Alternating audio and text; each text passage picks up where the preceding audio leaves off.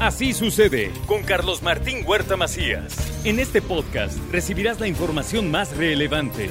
Un servicio de Asir Noticias. Bueno, pues ha llegado el momento de la colaboración de Rocío González. Me da mucho gusto recibirla. Es así como, como una de las colaboradoras consentidas. No sé por qué, pero así es, así es. Y no consentida de nosotros. No tuyo. Del auditorio, que es lo Ah, más ok, importante. qué bueno que aclaras. Eh, sí, sí, sí, sí, porque... Bueno, Rocío, qué gusto. ¿Cómo estás? Muy bien, muy bien, Carlos Martín, muy bien, muy contenta. Pues ya, nuevo, nuevo año, nuevo mes. Ya estamos en el de los novios. Ah, y en el de mi cumple. Ah, también. ¿O también? A ver. A ver, ¿Cuántos años cumple Rocío González? a ver, pregunten. Yo se los puedo decir, no tengo empacho, ¿eh? ¿De veras? 61. ¿En serio? ¿Sí, tú crees? ¿Ya es lo menos? No, no, no, no, no, mira, es que normalmente las mujeres no dicen su Sí, edad. yo no sé por qué, no sé. Yo también digo, yo tengo 45. Digo, pues bien gozaditos, bien divertidos, lindo. No tengo por qué quitármelo. Sí, sí. Quitarme es quitarme alegrías, entonces no está padre. Yo tengo 45, ¿cómo ves? Ah, ok. Ajá. Casi de casado. No, yo tengo 56 y tampoco me los quito, ¿eh? Sí. Tampoco me No, los pero quito. tienes razón, las mujeres no, no dicen y luego hay, hay comentarios que y la mujer que dice su edad o la gente que dice su edad no sabe guardar secretos. Y yo, Sora, ¿Qué es ¿qué eso? tiene que ver? ¿Sora qué? ¿Sora qué? ¿Sora qué? Bueno, ¿qué nos traes hoy, Rocío González? Bueno, pues dejamos pendiente, la semana pasada hicimos un resumen en general de los cuatro acuerdos, entonces los dejé con antojito.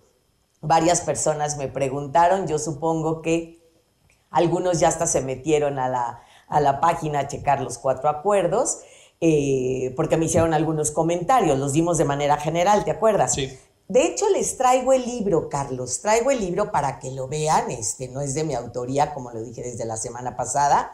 Es del doctor Miguel Ruiz y habla mucho de la, de la sabiduría o de la filosofía tolteca. Entonces es muy interesante y la verdad es que se lo pueden echar en, en una sentadita. Es, es de, de- de fácil, de fácil lectura.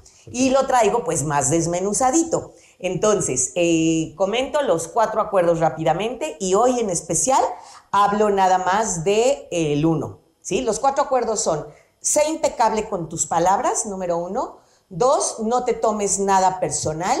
Tres, no supongas. Y cuatro, haz siempre lo máximo que puedas. Esos son los cuatro acuerdos. Hoy vamos con el primero. Hoy vamos con el primero. Hoy Venga. vamos a hablar de sé impecable con tus palabras, que en palabras de Miguel Ruiz dice, miren, ya si cumplimos este acuerdo, si se quedaron jetones y no leen los que sigue, Con este, con van de este gane. ya la hicieron. Sí, y la verdad es que se me hace muy bello, muy interesante cómo lo platica Miguel Ruiz en su, introducción, en el que dice, en verdad, si ustedes viven estos cuatro acuerdos, su vida va a cambiar en muchos sentidos. Y yo se los digo como psicoterapeuta, así lo creo también fervientemente. Pero a ver, ¿qué es un acuerdo, Carlos Martín? Eh, un acuerdo es, a ver, es algo que tú crees o que a través de generaciones crees. O sea, si a ti te dijeron en tu casa, todos los hombres son guapos, tú te lo crees.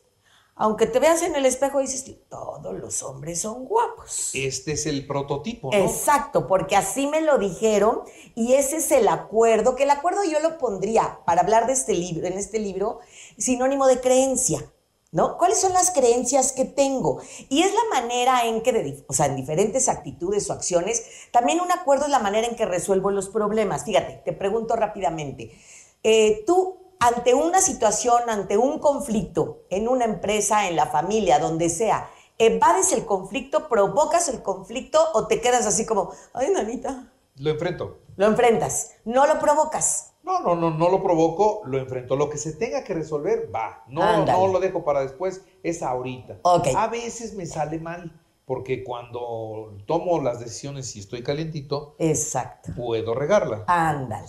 Y cuando la riego, me aguanto.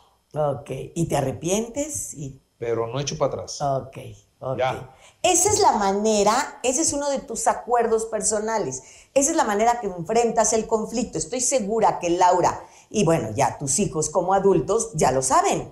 O sea, es, pa, échame la mano, ¿cómo le hago con esto? No sé cuánto, ¿tú, cómo ¿tú qué harías? Y esa es una manera en que tú lo vives en familia, laboralmente, socialmente, con tus queridos colaboradores, y entonces eso lo expandes. Entonces, entendamos que eh, los cuatro acuerdos que plantea Miguel Ruiz es eh, cómo es la manera, cómo cada quien ve su propia vida aprendido de este árbol genealógico que ya platicamos. Entonces, bueno, sin más y toda esta introducción, este primer acuerdo de ser impecable con tus palabras es ir, eh, ir en contra de uno mismo. O sea, a ver, fíjense, ¿de dónde viene la palabra impecable? Impecable, es sin, pecable, pecado sin pecado. Y el pecado no, aquí no mete, y bueno, Miguel Ruiz lo hace muy interesante porque no habla de una religión, habla de un Dios, insisto, como en el área o, desde la filosofía tolteca, habla de un ser supremo y entonces él lo llama el pecado, no hablando de religiones, de amarás a Dios sobre todo, no, no, no. Él habla del pecado como lo que me daña. Y es muy interesante lo que dice Miguel Ruiz porque dice, a ver, ten cuidado porque las palabras que dices te pueden dañar y te dañas a ti mismo y lo llevas internamente. Y entonces desde ahí, cada quien, créanmelo o no, y sé que no, bueno, pueden no creérmelo, pero sé que lo viven. Cada quien crea su propia realidad a través de sus palabras. Es decir, si yo me digo a mí mismo, a mí misma, te admiro, te quiero, eres muy buena en esto, eres muy capaz, me lo creo, digo, hay N mil teorías y ya después salió que el secreto y luego salió cancela, cancela y N mil teorías. Pero desde esta teoría, el ser impecable con las palabras, así mismo, si tú dices, pero qué bruto soy, qué tarado fui, pero ve nada más, no sirvo, no puedo, no soy capaz, porque escuché. exacto, porque escuché desde niño, desde niña que, ¿y ahora qué, Carlitos? ¿Cómo que nueve en matemáticas? Si los Huerta Macías somos nefastos para las, para las matemáticas, y entonces creas esa palabra negativa que tú mismo te vas creyendo esta parte y dices, pues soy pésimo para las matemáticas. Entonces, algo debo de hacer porque a nosotros no se nos dan las matemáticas. Pero las palabras tienen un poder creador tan, tan fuerte que se habla como, y lo dice Miguel Ruiz, es como un arma muy potente de doble filo. Un cuchillo puede servir para cortar una carne deliciosa que hemos comido tú y yo, o puede servir para destruir a alguien. Una palabra, o sea, si yo te digo, ¿qué tienes? ¿Qué te pasa? Como que te veo, ¿estás cansado? No, sí, te ves cansado. No, te juro que sales de aquí y dices, qué bruto, estoy agotado. ¿No? O sea, porque es el mensaje que recibes y tú dices, creo que sí, creo que sí estoy agotado, creo que estoy enfermo. ¿Cuántas cosas le decimos a niños menores de 10 años, a nuestros hijos, en que, ay, mi amor, ¿Cómo vas a jugar fútbol? No, no, no. ¿Vale? malísimo. Eres malísimo, eres patas necias y pareces el hipopótamo de fantasía. Y todo eso, en verdad, y sé que se comparte, lo asimilas. Y, y, yo supongo que entre más liderazgo tengas dentro de... Más, Entre más fuerza tienes hacia alguien, es como, a ver, como padre de familia, son como semillas en un campo muy, muy fértil, que cualquier cosa que le diga papá o mamá, me lo creo. Cualquier cosa que le diga su maestra, su maestro, si me dice, ah, pero qué bruto eres, mire nada más la tontería que hizo fulanito, menganito, me la compro y me la creo toda mi vida. Y entonces... Yo sí conozco casos de personas que decían, chulo. eres tonto. Exacto. Es tonto, es tonto. Oye, ¿y si es tonto? Es, sí es tonto, pero es como concedido porque me le he creído todo el tiempo. Pero, pero entonces es tonto gracias a lo que le tuvieron diciendo a lo largo de toda su vida. Totalmente. Qué poca ¡Qué poca! Entonces yo los invito a que esta semana hagamos un ejercicio de cuáles son todas las creencias que tienes acerca de ti mismo. En el taller de autoestima, el primer ejercicio que hago es yo soy y arráncate. Yo soy sociable, alegre, simpático, bondadoso, hipócrita, enojón, divertido, todo, todo, todo, todo lo que tú, todo lo que surja en ti y entonces pregúntate de dónde viene eso. ¿Y si sabemos lo que somos realmente? Pues no, a veces no, a veces no, pero por eso los invito a que hagamos este ejercicio y si no, bueno, los invito y yo les ayudo a revisar quién eres, pero no de lo que te dijeron tus papás, tus hermanos, tus tíos, tus maestros, sino lo que tú eres. Y quiero terminar con algo que me encanta no, siempre. No, espérate, no termines. Ay, qué bueno. Ponme un ejemplo, o sea, ponme un ejemplo. Perfecto, perfecto. a ver. Eh, esto, esto que le estás dejando a quienes nos están viendo en estos momentos, a quienes nos están oyendo, está muy interesante. Es muy interesante y muy fuerte, Carlitos, porque fíjate, ahí te va. Nada más ahorita, para que quede como ejercicio claro. Dime cinco cosas que eres, Carlos Martín Huerta Macías. Yo soy. Trabajador. Ajá. Exigente. Ajá. Enojón. Ajá. Eh, ¿Qué más soy? Soy buena persona. Ajá. Generoso. Ok. De estas cinco características, así como lo hizo Carlos Martín, de estas cinco características, ¿qué sí me gusta y qué no me gusta? Fíjense, punto importantísimo. Yo no dije, como muchos colegas, dicen, dime cinco cualidades y cinco defectos. Y entonces ahí te arrancas con cualidades y dices, híjola, me salen más fácil los defectos, ¿no? no, iguala, si pusiste cinco defectos, tienes que poner cinco cualidades. Por favor, aguas con esto. No dividamos a la persona. Yo nada más te dije, yo soy. Y, puede ser. Yo soy, te puedo decir buenas y malas. Exacto, pero fíjate, ya, lo calificaste, manito. Ya lo calificaste buenas y malas. ¿De dónde surge el buenas y malas? Una de esas que dijiste fue exigente. ¿La pondrías buena o mala? Buena. Buena. Ah, hay personas que el exigente lo puede poner como malo. O puede ser muy enojón, que también dijiste, enojón, ¿no? ¿Buena o mala? A veces. Ah, ah, ese es el tema y así es como nos dividimos. Porque el enojón, la buena noticia que les tengo, que todos los seres humanos nacimos con enojo. El enojo me sirve para poner límites. El enojo me sirve para decir no, hasta aquí. Y no que me pases de tapete y entonces hago lo que tú quieras y no pongo nunca límites.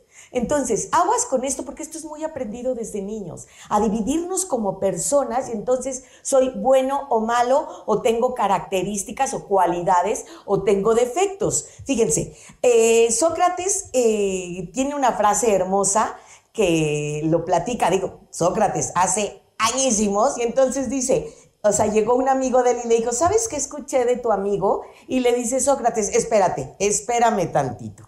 Antes de que me digas qué escuchaste de mi amigo, va a pasar por tres filtros. Y entonces el cuate este le dijo, ¿cómo? ¿A qué te refieres? Sí, sí, sí. A ver, esto que me vas a decir de mi amigo, ¿estás seguro, plenamente seguro que es verdad?